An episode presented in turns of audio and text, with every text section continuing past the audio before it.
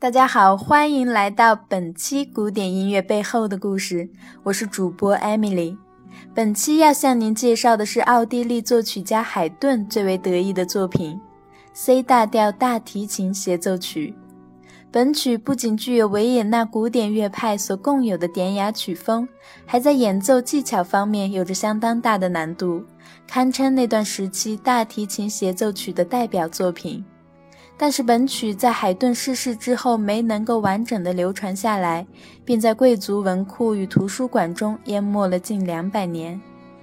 一九六一年，捷克音乐学者普尔克特才在布拉格国立图书馆里发现了海顿时期的手抄分谱，算是让这首曲子重见光明。普尔克特将乐谱交由科隆的海顿研究所学术主任费达，从谱纸的水印判断，费达认定此谱为可信度极高的手抄谱，同时也进一步确认此曲谱就是海顿所作的大提琴协奏曲。什么原因让如此经典的协奏曲在历史的尘埃之下埋藏了这么久？在对海顿的妻子安娜加以了解之后，我们就能够找到答案。一七六零年，海顿与年长他三岁的维也纳假发商凯勒的女儿安娜·凯勒结婚。结婚前的安娜虽然有着让人难以接受的大小姐脾气，但对海顿还算是恭敬有加。海顿也以为安娜是一个温柔体贴的人，两人能够有缘共同组建家庭，也算是幸事。但是在新婚甜蜜之后，生活回到了日常轨道。海顿并不是一个有钱人，父亲是个车匠，母亲是贵族府中的厨工，家中兄弟姐妹十二人，生活贫困。为了养活一家人，也为了自己的作曲理想，海顿不得不辛苦工作。而安娜是一个自私自利的人，嫁给海顿之后，才发现自己的丈夫原来是穷光蛋，自己以前的优越生活被繁重的家务和贫困潦倒所代替。安娜对此十分不满，开始和海顿大吵大闹，嫌弃海顿没有出息。婚后不久，海顿就发觉这门婚事是个严重的错误。撇开安娜喜欢无理取闹不说，在音乐创作上，安娜也很不理解和毫不关心。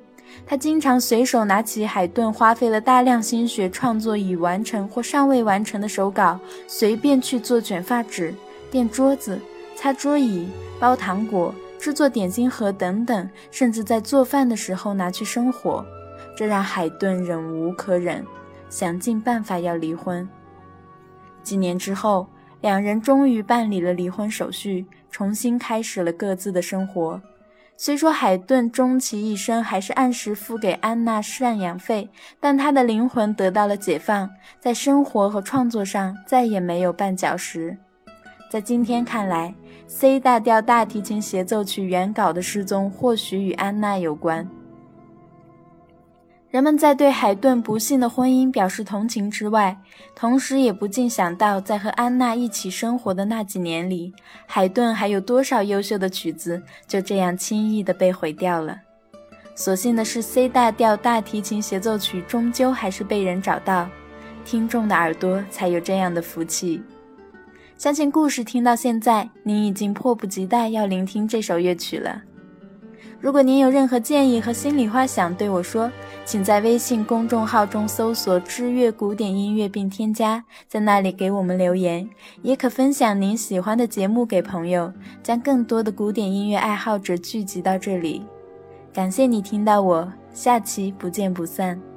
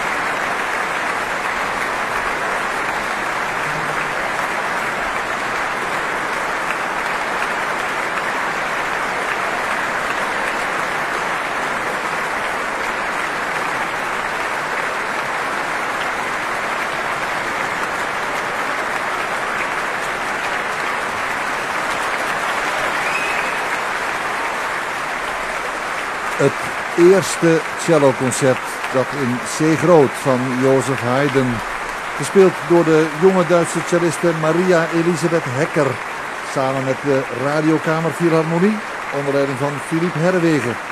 Tijdens dit zondagochtendconcert, Grote Zaal Concertgebouw in Amsterdam.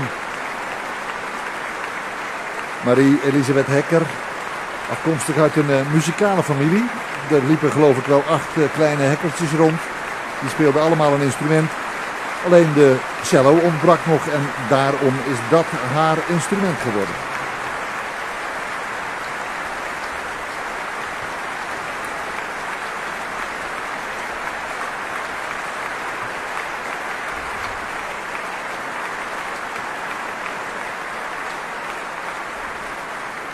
Geboren in het Duitse Zwickau en speelt al vanaf haar vijfde levensjaar de cello. Ja, zondagochtendconcert dus bij de Avro op Radio 4 wordt ook gewebcast. We zijn ook te zien via radio4.nl.